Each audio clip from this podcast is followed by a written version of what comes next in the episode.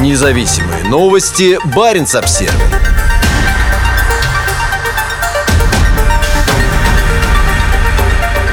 Самый мощный в мире ледокол совершил первый рейс по арктическому маршруту. Арктика прибыла в порт Пивек на востоке Арктики. В Росатоме, которому принадлежит судно, говорят, что удовлетворены результатом. Сверхмощный ледокол прибыл в отдаленный российский город с сухогрузами инженер Трубин и Юрий Аршиневский 1 января. В состав каравана также входил дизель-электрический ледокол «Капитан Драницын». Новая Арктика впервые прошла по восточному участку Северного морского пути. Но для мощного судна рейс оказался не из легких. Когда две недели назад ледокол проходил через пролив Вилькицкого, в море Лаптевых за ним шли три грузовых судна. По приходе в Пивек их осталось только два. По данным сайтов слежения за движениями судов, теплоход Polar King был оставлен по пути и сейчас дрейфует в районе к северу от Новосибирских островов. По данным Росатомфлота, компании, управляющей атомными ледоколами, Арктика сейчас направляется к Полар Кингу, чтобы затем сопроводить его в Пивек. На всех трех грузовых судах находятся строительные грузы для освоения крупного баимского месторождения меди на Чукотке. Суда должны были прибыть в Пивек еще в ноябре, но раннее льдообразование в Арктике помешало им добраться до места назначения. Несколько дней суда простояли восточнее пролива Вилькицкого в ожидании ледокола, который так и не пришел. В итоге им пришлось вернуться в Архангельск.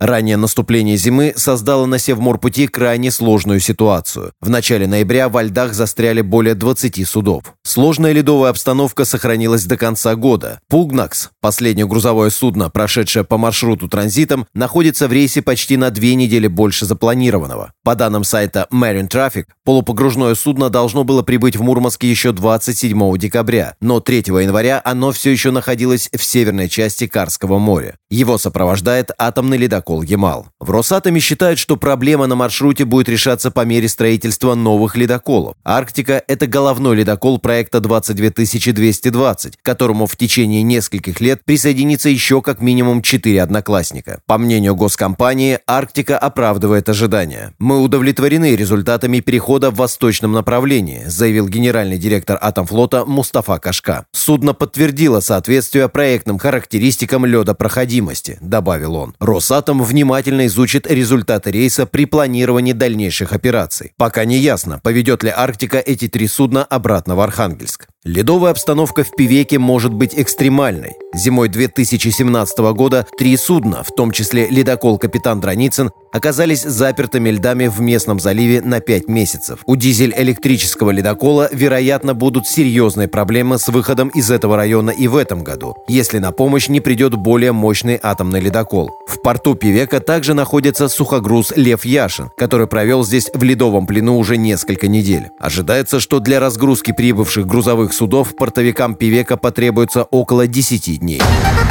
Независимые новости. Барин обсервис